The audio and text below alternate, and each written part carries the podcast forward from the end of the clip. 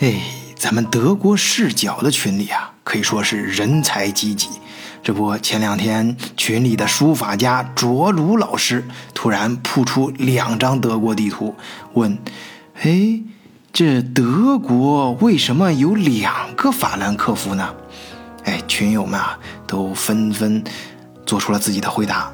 不过，我觉得最后是欧拉回答的最好。欧拉说：“法兰克福这个词儿啊，指的是法兰克人的渡口的意思。”一个渡口在美因河，一个渡口在奥德河。美因河那个渡口比较大，发展比较快，就是现在国际上有名的法兰克福。说到咱们听友群里的美女欧拉，她其实是住在波兰的朋友，啊，他经历了很多德国跟波兰之间的事情。首先呢，我想帮他做个广告。就是他在波兰呀做民宿，如果有去波兰旅游的朋友，可以联系他啊。像欧拉这样做民宿接触的人多，自然经历的故事也多。他给我讲过很多有关德国跟波兰的故事，其中给我印象最深刻的是一些去波兰办移民的朋友，尤其是其中有些令人心酸的经历。像我们这样在海外漂流了多年的人呐，一听就很揪心。比如，为什么在机场的行李丢了不敢去找，出了机场先对暗号，晚上安排哪儿就住哪儿，根本不敢挑。其实，飞到海外来的人呢，很多并没有那么光鲜，有的时候还要徒手端油锅，公园里睡长椅等等。都会有些不堪回首的往事，但是，他们都有自己的梦想和目标，只不过都有不同的条件和路径。有的人通过刻苦读书，有的人干力气活也有的人通过其他不可告人的途径。总之，都不容易。这样吧。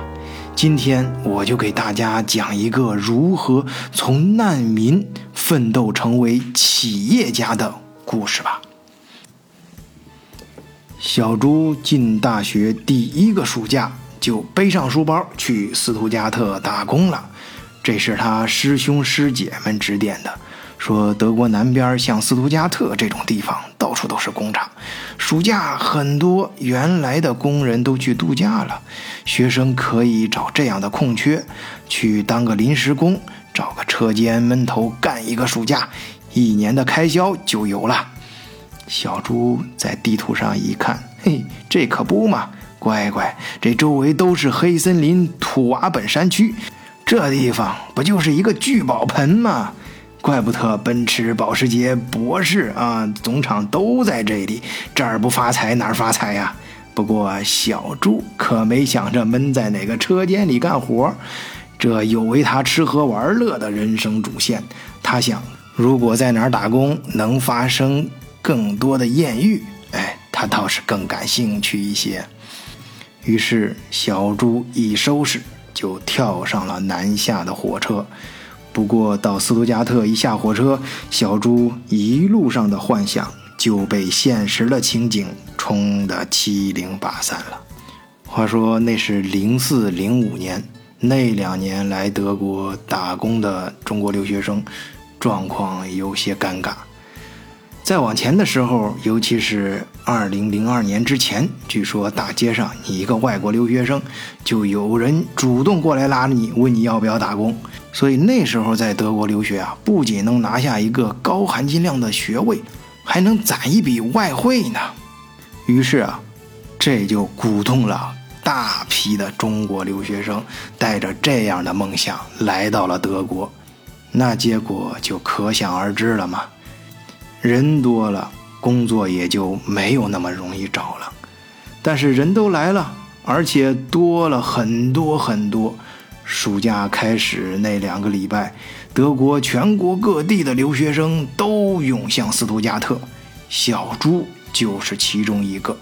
一下车一看，天哪！一个个拖着大行李箱，有的还背着被子、睡袋，一群一群的，跟国内电视新闻上看到的进攻的打工潮的画面真是有一拼呐。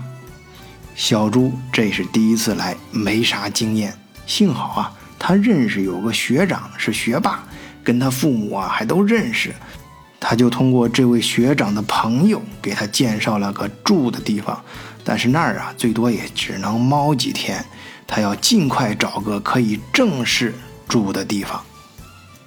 小朱在大学的广告栏上找了个电话，打过去是中国人。这种在当地做二房东的中国人很常见，很多在当地的学生租一个稍大点的套房，把外面客厅腾空。因为每年来这儿打工的中国留学生啊太多了，有的甚至是大学挂个名，常年在这里打工，所以啊这不愁租不出去。尤其是到了暑假这种旺季，那就更夸张了。小猪随着人家走进屋子之后，一看就傻眼了。一个二十平米不到的屋子，平铺了四张床垫。房东就是斯图加特大学的中国留学生。一进门，先问他打的是什么班儿小猪一下子没听懂，他也不知道这跟租房有啥关系。那留学生一看小猪是个菜鸟，就进一步解释道：“哎，小兄弟啊，是这样啊。”一般德国这个斯图加特的工厂啊，非常忙，都是分早班、晚班和夜班，所以这一个床垫啊，最多可以睡三个人，明白吗？如果你租一半的时间，比如白天或者是夜里睡，价格就是一个月一百七十八欧元；如果一个人包下一个床垫，那就是一个月三百欧元。啥？小树一听，脑子差点短路了，带着木讷的表情转身就走了。转天是周一，按照学长们的攻略，就要去蔡塔阿拜特登记啊。这个蔡塔阿拜特呀，是德语，就是劳务中介的意思。结果一上街，这昆尼斯塔瑟上啊，都是一堆一堆的中国留学生，跟一个个小包工队一样。一个挨着一个的扫荡劳务中介，不过啊这种盛况也就那几天，也就是那几年。再往前，中国留学生没那么多，之后呢，打工欲望又没有那么强了。尤其是这两年啊，中国学生这赚钱的路数可多了去了，比如搞个代购、四间岛搞旅游，甚至还有像前两年搞比特币倒卖的。等等吧，反正中国人脑子活，生存能力强，可以这么说吧。这时代呀有多灿烂，咱孩子们就有多活泼。听到这儿啊，可能有在德国有过留学经历的朋友就问了：你叨叨了这么多，这有个重要的打工地方你怎么没说呢？那就是餐馆啊。嘿，这个其实很简单，因为餐馆啊各地都有。相对来说，工资低，工厂呢工资高一些。这个时候跑出来来司徒打工的，就是冲着假期在短时间内能多挣点钱。不过啊，这小朱啊家境很好，他还真是不怎么想去工厂打工。他最想的其实还真是找一个餐馆，尤其是找一个中餐馆。不为别的。来德国一年多了，想家了，想国内饭菜的味道。但是说来也怪了，小朱沿着斯图加特中间那几条商业街一路找下去，居然没有人要他。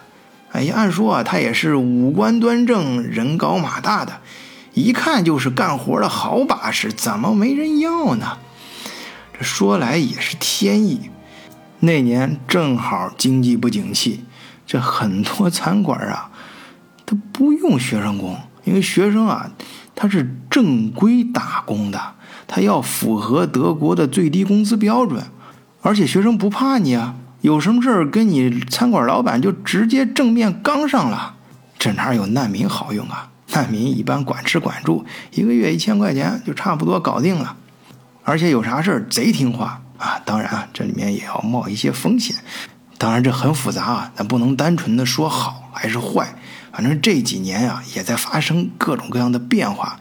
德国关于厨师的劳务市场也在发生着很有意思的变化。这里面的事儿啊，它不是一两句话能说清楚的。咱以后得专门找一期单独拿出来说。我们还是回到这小猪打工那两年的时候啊，那时候的难民啊，跟现在我们想到难民不太一样。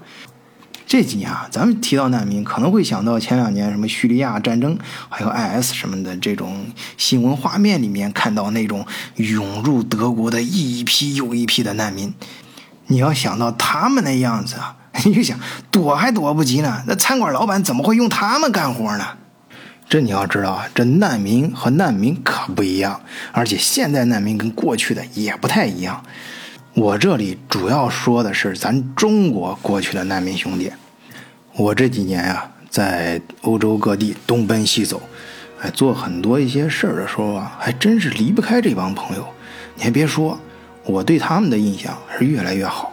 咱先不说别的啊，我就很少见过哪个难民比较懒的。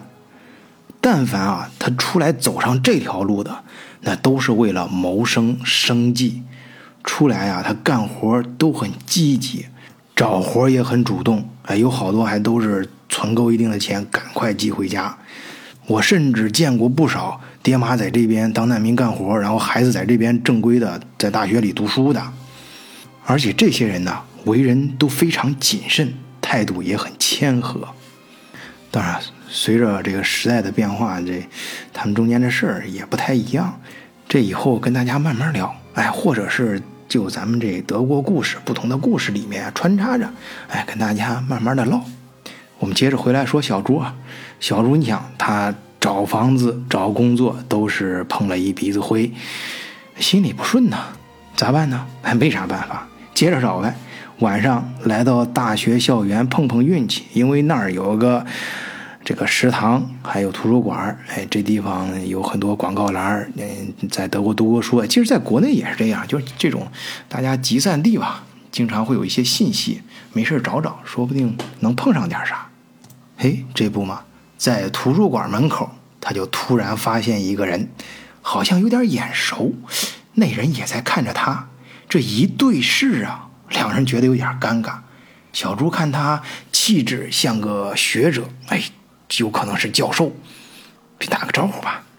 可是对面这人呢，哎，他就直言不讳的说自己其实是难民，嘴上说是难民呢，可他手上却拿着几本建筑学方面的书籍，而且还居然主动的向小猪请教一些问题，这就越发让小猪觉得好奇。他本身就是一个挺开朗的小孩也挺热心的。而且看人家态度非常的诚恳，于是啊，给人家讲了很多东西。那人说呢，为了表示感谢，晚上想请小猪一块吃个饭。这让小朱这几天倒霉的心情总算有点转机，哎，就欣然答应了。那人呢，倒挺坦诚的。他们俩一个是学生，一个是难民，也没必要到饭店破费了，干脆啊。就领到他住的地方，烧两道菜，伴着几瓶啤酒。中国人在海外能碰到一块儿，那就是缘分。喝两杯，唠唠嗑呗。原来啊，这个自称是难民的哥们儿啊，姓毕，是个上海人，而且以前在上海的时候呀，是个有头有脸，用他们老上海话说，就是特别有腔调的，哎，那种上海人。早些年呢，毕哥是上海某国营厂的销售经理。国企改革那会儿呢，他带着几个兄弟出来成立了新公司，开始啊，生意做的是风生水起，规模也越搞越大。于是啊，又借了不少银行的钱去做房地产生意，一连几个大项目，雪球越滚越大。可是，在他还没有足够大到可以抗风险的时候，碰上了九七年的金融危机。经历过那场风暴的人都知道啊，那几年很多房子都是直接腰斩，像一些发展中的城市出现了很多烂尾楼，盖都盖不下去了。当然，你如果现在倒回来看，你说那个时候你如果是趁着最低价的时候抄个底，哎，我就我身边有这样朋友啊，就是九七年那年的时候，也是出于帮朋友忙抄底了，结果那那楼啊升到现在老值钱了。当然这是后话啊，咱不扯这些没用的。你当时在那个坎儿的时候，那没钱真是没钱。这俗话说啊，半分钱难倒英雄汉。这叱咤风云的毕哥。那也不例外，他可以说是一夜之间赔得倾家荡产、负债累累。本来毕哥想自杀算了，一了百了，可是被兄弟们给拦了下来，硬塞进了一条货轮，跟着几个兄弟一起逃往海外。一来呢，出来避避国内的债主；二来出去找找新机会。兄弟们相信，大哥到哪里都是条龙，东方不亮西方亮，说不定在异国他乡也能拼出来一片新天地。哎，于是就这样几经辗转，到了德国的难民营。过去这两三年呢，德国和叙利亚难民都成了社会的焦点。尤其是各种图片和视频解说，说德国难民难民营的生活有多好，公众觉得这德国人呐，要么是脑子少根筋，要么就是政治作秀。其实老德国都知道，德国对待难民从一开始，他就是出了名的宽容。德国难民政策是有原因的。主要是历史原因造成的嘛？纳粹犹太种族大屠杀让战后德国人一直有种还债的心理。德国的难民营根本没有铁丝网、围墙什么的啊，就是普通的民宅，而且都是分散在普通德国人的住宅区里。就算是近几年啊激增的新建的那些难民营，也是强制分散在德国各个小区。我前面不是有个节目里面就专门讲过嘛，就是在汉堡一个富人区 b l a n k n i z e 哎，那儿也不例外。当地人呢其实挺反对的，但没办法，政府的强制命令。而且他们的孩子也要分到当地的各个学校里面，和当地人受同样的教育。那难民营的食宿呢，这大家都知道啊，是全都免费的，看病也免费，而且日常发粮发零花钱。用着德国总理默克尔的话就说呀，就是要让难民活得有尊严。这毕哥啊，他们进难民营的时候，那还是用马克的时代呢。那时候条件其实更好。你想吧，同样道理，难民没那么多，那时候地方大宽敞。咱就拿毕哥他们住这个难民营来说吧，卧室就有三十多平方，摆着两张床。卫生间很大，还摆有浴缸呢。厨房里各种厨具一应俱全。客厅里有落地窗对着花园，还有电视，有沙发。真心说啊，那比一般的旅店的条件还好呢。哦，原来如此啊！小猪跟毕哥碰了一杯啤酒，总算理解为什么。我们那帮子留学生里流传着说，如果上学实在上不下去了，最后一招就是当难民得了。其实啊，你还别怪小猪会这样想啊。我们读书那会儿啊，还真有混不下去的人同学主动去当难民的。你想啊，这读书他很辛苦的，或者挂科太多了，实在熬不下去了。那时候国内国外啊，你想那是。将近二十年前，国内跟德国差距还是比较大的，哎，所以很多人都想留在德国挣欧元，这比国内挣人民币要快得多。我就记得当时有个哥们给我透露过一个秘籍啊，就当时加引号，只有当时好像管用，现在好像不太管用了。就是那什么呢，把这个什么呃文件呐，就是护照啊，能但凡能证明他身份的一切东西撕得粉碎。然后到移民局啊，直接就装哑巴，或者顶多到到不得不说话的时候，就说自己是某某团体的，寻求政治避难，或者干脆说说两句朝鲜话，哎，就说自己是北朝鲜人。因为地球人都知道，这你北朝鲜只要被遣返回去，只有一个结果，那就是叛国罪、枪毙。所以是出于人道主义考虑，只要是你能证明是那个地方过来的，都会给你个难民的身份。不过我刚才可说了啊，那是那两年，现在好像这招就不怎么管用了。所以啊，当小猪刚来德国的时候，听到这些事儿还不太理解。今天听这毕哥给他这一介绍啊，哎，算是明白了。不过啊，就在这小猪羡慕这毕哥生活环境还不错的时候，老毕却呵呵的苦笑了两声，说道：“在人生有些阶段，太舒服的环境可不是什么好事儿啊。”这话。让以吃喝玩乐为人生基本理想的小朱同学听得莫名其妙。只见毕哥闷了一大口酒，点了根烟，悠悠的接着说自己往日的经历。对于遭受挫折的创业者来说，找到一个暂时舒服的小环境，可以是好事。能喘口气、歇歇脚、谋划一下东山再起，但也可能是一件坏事。舒服的环境也可能成为坟墓，把你宏大的志向都慢慢的在岁月中消磨，在舒适中埋葬。毕哥和兄弟们一路逃难。狼狈至极，没想到在这里找到一个世外桃源。难民就难民吧，好死不如赖活着，先安顿下来再说。毕哥他们开始还出去看看，一起商量商量以后的出路。可后来呢，就不怎么出门了。不知道什么时候开始关起门来打牌，整日浑浑噩噩的混日子。一起来的兄弟也有不甘心这么沉沦下去的，其中还有个女孩子叫小贝，在国内的时候啊，她就很喜欢毕哥，就一直是追着毕哥，就是那种对一个男的特别特别痴情那种女的。哎，用她的话就是说啊：“你是英雄，我陪你指点江山；你是流氓，我陪你改过自新。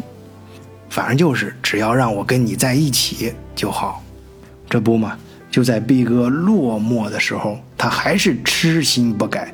本来啊，亲戚给他找好了出路，但是他非要跟着毕哥挤上那条偷渡的轮船。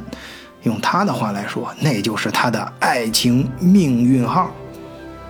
可是，爱情和命运本就是两个维度的东西。太多的爱情在德国这个地方。发生了错位，太多的命运在德国无可奈何。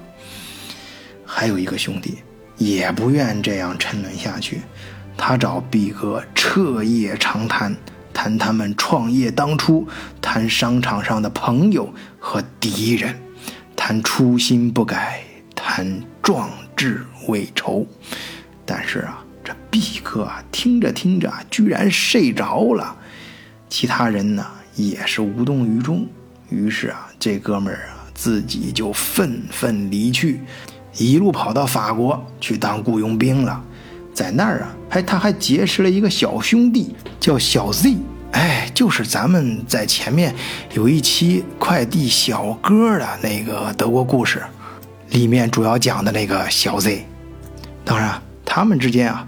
还发生了很多有意思的故事，咱不着急啊，这德国故事系列可长着呢，咱以后慢慢唠。咱接着回来，还是说毕哥的感受。曾经何时啊，这毕哥那可是最看重兄弟的人，他常说啊，只要有兄弟在，那就不怕。可是兄弟走了，还是不能激起他的斗志。其实啊，这道理不难理解。因为在不同位置上的人经历一场风暴之后的感触是不一样的，因为你们在风暴当中能看到的视角不同。面对同一个灾难，对于普通的遭遇者来说，他可能看到的只是冰山一角，觉得没什么，这事儿咱好注意点，以后准能过了这坎儿。可是对于领航员，站在更高的视角上，或者是能够在更重要的位置上看到更大、更恐怖的灾难背后的那些更大力量的人的时候，他或许觉得，同样的灾难我们再次遇到也无法绕过去。因为他很清楚，如果以他们现有的力量不发生什么变化的话，是无法战胜他看到、认识到的那种恐怖的力量。哎，咱们回到现实啊，这分析的可能有点夸张了。我们说那个毕哥这帮老爷们儿吧，反正他们就这么混着。那么毕哥真的心已经死了吗？至少他的女朋友小贝不相信。有一天，他突然站出来。直接把毕哥他们的牌桌一脚踹翻！你疯了！再这样下去，我就真的疯了！毕哥，弟兄们跟你跑出来可不是为了打牌的，男子汉大丈夫，踩到坑里很正常，但是你不能跌在坑里一辈子都爬不出来了吧？你瞎吵吵什么？现在有什么不好？有吃的，有喝的。你知道不知道？国内大干部退休也就这个待遇了，坑坑什么坑？你见过这么好的坑吗？我带兄弟们站住了一个坑，懂吗？过好日子，懂吗？过好日子，你滚开滚开，以后离我远点啊！毕哥说着，就一手把小贝给推开。这小贝被推了一下，往后就踉踉跄跄的。退了几步，腾一下靠在墙上，手不自觉地捂着肚子，眼泪哗哗的往下流。好日子，好日子，你愿意让你的孩子也过这样的好日子吗？孩子，嫂子怀孕了。小猪听毕哥讲到这里的时候，表情特别痛苦，张着嘴。却半天说不出话来，粗壮的手指把烟头掐灭，火星淅淅沥沥的往下掉，他似乎一点都察觉不到疼痛。像毕哥这种人，内心是特别自傲那种，就是那种，如果他真的掉到什么坑里，他绝对不接受任何人伸来的援手。任何对他的帮助，他都会认为是在可怜他。他要从坑里出来，那必须是自己爬出来，那必须是自己站起来。如果是在正常的时候啊，他要听见小贝这么一说，他肯定会冲过去，幸福的抱起女朋友，兴奋的大叫。可是此时，他只是嗯了一声，知道了，然后。把牌桌又重新扶好，来来来，咱们接着打麻将。可是兄弟们都看不下去了，各自默默的离去。之后啊，毕哥就把自己关在屋里，一直闷了好几天。一个人不在沉默中爆发，就在沉默中死去。不知道毕哥会在沉默中怎么样，但是他的女朋友小贝却对他彻底失望了。在他的沉默中，小贝选择了离开，离开了毕哥，离开了难民营。一个女人，她必须为自己的孩子寻找一个新的未来。你没去追她呀？小猪听着就忍不住问，说着给毕哥又倒了一杯啤酒。知道的时候，一切都晚了。后来我去找他，怎么也找不到了。我去了很多很多城市，都找不到。我甚至有几次能够感觉到他离我很近，或许就在我身后，偷偷地看着我，但我却没有勇气转过身去。我记得一个电影里面说，这人这一辈子就是在不同的矛盾中生存，体会不同的矛盾。这说来也很奇怪，有时候你苦苦寻找的东西，你反而内心深处害怕真的找到它，怕自己无法面对。小猪在一旁静静地听着，他不确认自己能听懂。但还是想往下听，看毕哥一口下去就闷了整整一大杯，他又打开一瓶给毕哥倒上。小贝在国内的时候其实是我的秘书，不过他学历真的很高，完全没必要过来当难民。说实话，他离开我，肯定比跟我在一起。过得好，所以你就想让他。小猪话还没说完，就被比哥斩钉截铁的打断。当然不是，我当然不想让他离开我。我去不同的城市打工，卸集装箱、刷盘子、看仓库，什么都干。虽然这些都是我以前不屑一顾的工作，但是那个时候。我已经麻木了。我在不同的城市之间流浪，必须找一样东西能让自己活下去，然后用我所有空余的时间去一个街道一个街道的寻找。唉，你小子说的也对，都是我内心那点儿可怕的狗屁都不是的自尊心在作祟。让我失去了他，又害怕找到他。我真的不愿意以一个穷困潦倒的样子接他回来。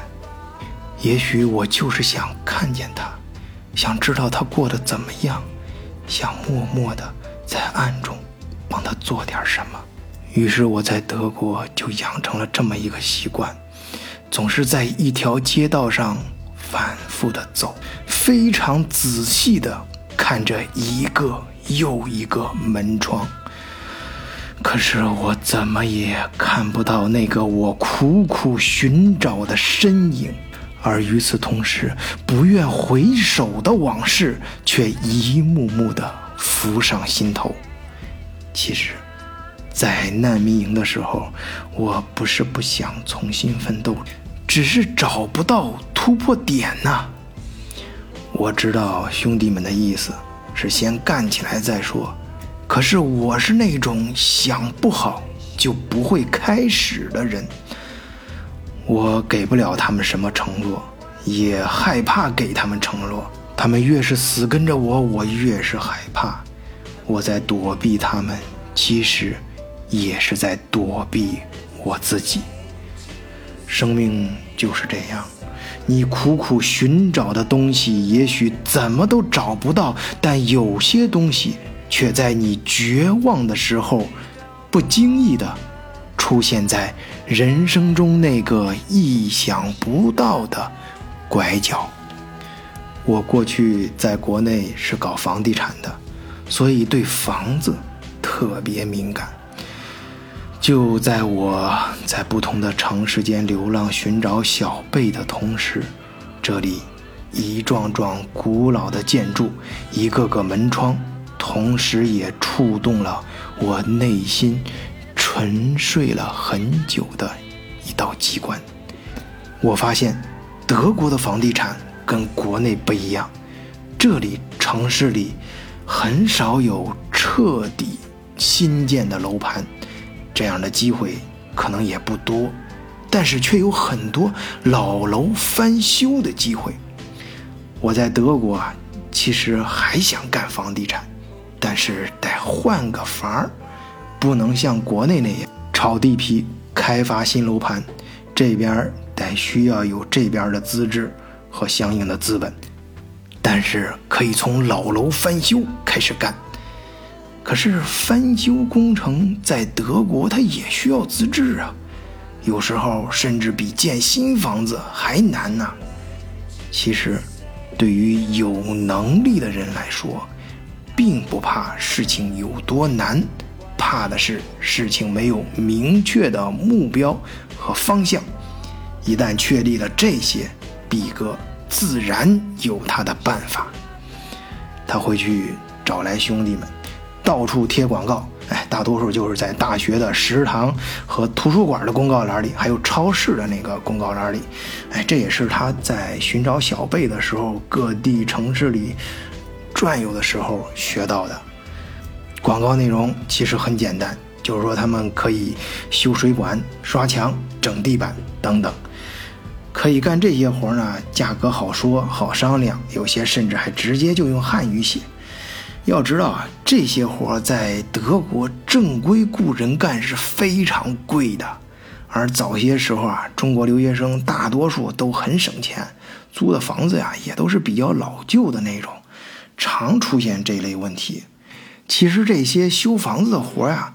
其中有很多很多并不是那么的难，而且德国像这种像 b a u m a r t 呀，还有 IKEA 都有现成的这类工具和材料。好多人不愿意干这活呢，就是嫌脏或者没时间。而 B 哥他们呢，哎，就能干这活，而且从一开始就特别注重口碑。很快靠朋友们口耳相传，他们的活就越来越多起来。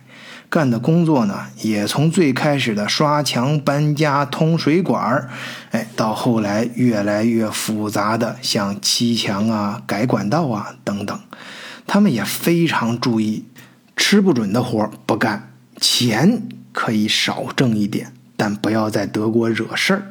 慢慢的，德国人也开始找他们，比如整理个花园，把花园的地板重新铺一铺。甚至搭建个小木屋啥的，还能给人家做个广告牌儿。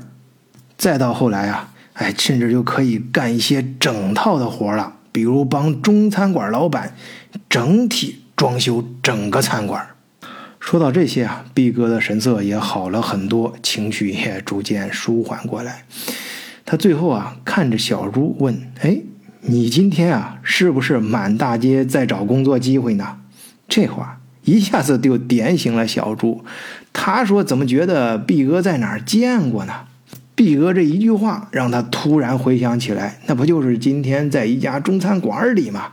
小朱正在那儿问人家老板要不要人，还跟老板聊了几句。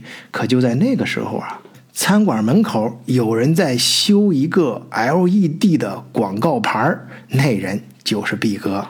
所以听到这儿啊，这小朱就笑了，嘿。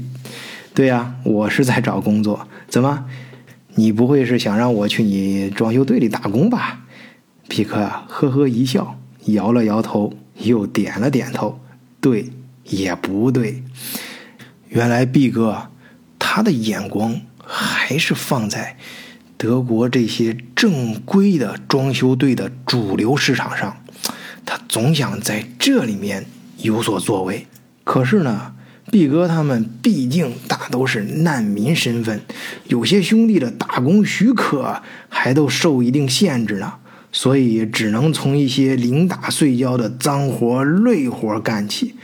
跟在德国正规的工程队后面，如果能拼点活、捡点活干，哎，那就已经算是非常幸运了。毕哥心里清楚，哎，现在是靠着他们的勤奋，哎，不怕苦不怕累。这样干呢，虽然说挣钱养活自己没问题，年景好的时候兴许还能有些积蓄，可这样下去不行啊，始终树立不起自己的牌子来，没有自己的牌子，那就做不大呀。不过这会儿他小猪心里不是想这事儿的。他其实并不怎么缺钱，对打工的事儿也不怎么上心。这会儿其实他还是想听毕哥谈一谈他跟贝嫂的事儿。小猪发现，在毕哥身后的墙上挂着一张女孩的照片那是冬天，到处是白色的积雪。他站在一棵绽放的梅花树跟前，越发显得亭亭玉立、桀骜不驯。毕哥发现小猪移动的目光，朝身后也望了一眼，随口道：“他脾气很倔，比我还倔。也许喜欢梅花，是我们唯一可以相同的地方。”毕哥说着，又一口闷下了一杯啤酒。不说了，不说了，咱们还是说说正事儿吧。明天我会给你介绍一个德国装修队，他们给你多少工钱，我就给你发多少。另外，在斯图加特这个时候住的地方是不是也很难找啊？嗯，哼，小猪嗯了一声，看了一眼毕哥那狡猾的目光。你按我说的干，我这儿就能让你白吃白住，怎么样？这小猪一听，行啊，还白发工资，这感情好呀！可是这天底下应该没有免费的午餐吧？哈 哈条件呢，我确实有一个，那就是你每天回来要给我详细的讲述你看到的一切。其实啊，毕哥也想自己进到德国的这样的返修队里面去，可是，一方面。是他要带着兄弟们挣钱，另一方面呢，自己确实是也是条件有限，无论是德语还是对德国事情的理解上差那么一点儿。更重要的是什么呢？他害怕自己一旦被认出来，以后在这个圈子里就不太好混了。所以他最近还真是正在物色这么一个人，想去卧底，好好帮他。真正的了解一下德国的正规装修队，人家里面是怎么干的？嘿，就在这时候，他就巧遇了正在找工作的小朱。第一次来斯图加特打工，生面孔，人又机灵，懂德语，有文化，于是毕哥就有了刚才提出的这个想法。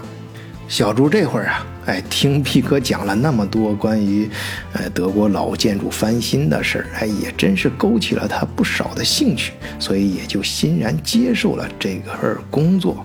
于是第二天就凭着毕哥的朋友关系，进了一家德国的斯图加特的装修队，白天跟着人家打杂，晚上给毕哥上课。要说啊，这德国的装修队还真的是很细致。一个房子是一层一层的装，很可能啊是一层换一拨人，一层换一个公司。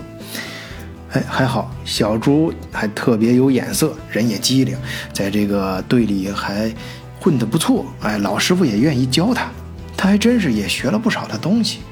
你比如咱们拿一个简单的事儿来说吧，这德国装修队啊，在这钉钉子的时候，哎，就特别有讲究。这小臂要抬起来多少度？哎，挥舞着小锤子砸下去，这是有明确说法的。然后不同大小的钉子砸几下，哎，这也不一样。总之啊，就这样，哎，两个人配合的还不错。小猪也觉得比较有成就感。可是啊，咱们前面说了，这小猪可不是什么能吃苦的人呐。他勉强在这装修队里熬了一个月，说啥也不干了。可是他又怕跟毕哥不好交代，咋办呢？他突然想起来，斯图加特马上要开一个展会，哎，于是他就找到毕哥，说是这样啊，你看毕哥，咱不能闷着头干活呀，光钻研手艺那也不行啊。这样，斯图加特马上要开一个非常重要的展会，我带你，或者说我陪着你吧，咱们去展会上转悠转悠。看看新的行业发展趋势，找找新的商机。再说了，你毕哥是要做大买卖的人，这不参加展会怎么能行呢？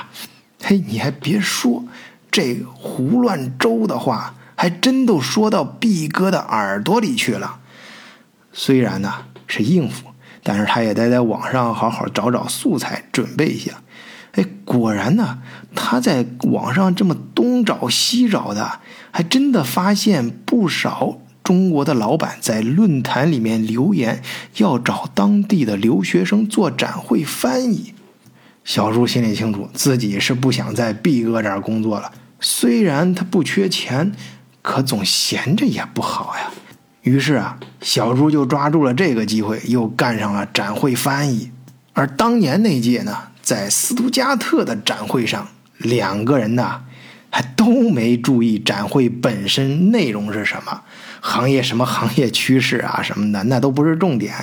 小朱注意的是展会上一个个穿着职业套装的美女，而毕哥注意的则是大大小小的展台。点燃这个灵感。还真的是说人家小朱是歪打正着了。你要知道啊，这毕哥虽然是很能干，心劲儿也很强，非要在德国这个主流市场上跟德国装修队一比高低。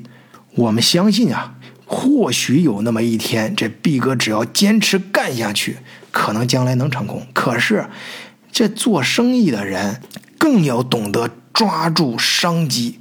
借势而为，毕哥发现啊，这展会上各种各样档次的展台其实都不便宜。一般啊，一个十平米那么大的一个大公司展台，十平米就算是中大型公司了啊。他们的台子上像那种上边有吊顶。有的吊顶上还悬着一个 logo，然后下面搭的有台子，然后周围还铺设着各种各样的亮灯。像这样的台子呀，德国人干怎么地都得二十万欧元以上。但是毕哥在心里自己盘算了一下，他要带着兄弟们来干，收十万块钱就够了，而且这里面的利润都是翻倍的。而且再往大处看啊，这德国是整个欧洲的。经济制高点，所以要进欧洲市场，就要先进德国市场。那么德国的展会，那就显得格外重要。过去这十几年呀，正好是中国公司出海的一个好时机，国家也相应出台了很多非常给力的支持的政策，比如说。对于国内的企业，你要来德国参加展会的话，你所有跟展会有关的开销，政府能帮你报销一半儿。而这些客户啊，那都是中国企业，咱交流的是中国人跟中国人之间的语言，那跟毕哥之前看到的那些。做德国客户的装修队，那个市场是完全不一样的，那是直接跟德国人打交道，那人家可能就是对自己国家或者口操自己语言的这些装修队就格外会照顾一些。但是咱直接跟中国客户打交道，帮中国公司在德国的展会上搭建展台的话，你想想，我跟你又交流的方便。啊，能按完全理解你的想法，按照你的意思来装修，而且收费还比德国低很多，那为什么不用我呢？这路子对了，生意就发展快了。毕哥和兄弟们很快就有钱，成立了一家正规的德国公司。这有了公司啊，兄弟们就有了使劲儿的地方，生意啊就有了起飞的机会。这小猪啊，跟着也沾了不少光。你要知道，有很多行业呀，它是这样的：它干得越久啊，不仅自身的能力在增加，而且让你这个能力发挥作用的社会资源和网络也在随着时间在加强。哎，或者我们就说它是有效的人脉资源吧。反正小猪啊，他就干这个展会有关的导游翻译。哎，他能跟毕哥介绍更多的国内老板。反过来呢，又会有更多的国内老板去找小朱，因为他能搞定那些一般人搞不定的事儿。哎，你可千千万别小看展会上这种这这这一摊东西啊！你包括卸货呀、摆放啊、这等等这些事儿，你在国内看着不显眼，你怎么找个人都干了。可是，在德国，人工费那可是贵了。像这种不高不低的活儿。最难找人，贵了你舍不得掏那份钱，便宜了你又找不到人，中间双方都能接受的价格，哎，正好就是毕哥他们的市场定位。而且这毕哥他可不是一般人，虽然他的公司发展很快啊，到后面能够像设计、布置和装修展台这种，包括展会后帮你收拾这一摊子啊，这一条龙的服务都做得很到位了，可是毕哥还是不满意，他有自己更大的想法，他想什么呢？他要用自己以前做房地产的那个思维来干这个事儿。你想，这其实跟城市里面搞一块地皮开发楼盘的道理是一样的呀。毕哥呢，他直接找到展会公司，包下那些好位置的展厅，然后开发其中的展台，再搭配上自己不同的这种定位的装修方案。直接放到国内去卖，其实这个市场真的是存在的。你就看那几年，国内好像一下冒出来大大小小的很多做国外专门做国外展会的这些展会中介公司。这时候赶对了，天时地利人和它都占全了，所以这毕哥的公司啊，那几年一下子就发展起来了。兄弟们也都很快有了新的身份和不菲的收入。可是，在毕哥眼里，这只是一个开始。他心里啊，十几年前在上海滩栽那个跟头还没过来呢。他也非常清楚，人要想真的发大财，光靠勤奋和聪明是远远不够的。他要等待时机，重新杀回上海滩。功夫不负有心人，果然没多久机会就来了。那是零八年的股灾，他就趁着那个时候自己手上有现金，于是到上海去抄底，直接带着兄弟们又重新杀回了上海滩，做真正的房地产生意。毕哥离开德国那天，小朱来送他，他知道。毕哥最关心的还是贝嫂，他始终都没有找到她。他让毕哥尽量多给他说些关于贝嫂的事情，兴许以后他能在德国碰到一些线索呢。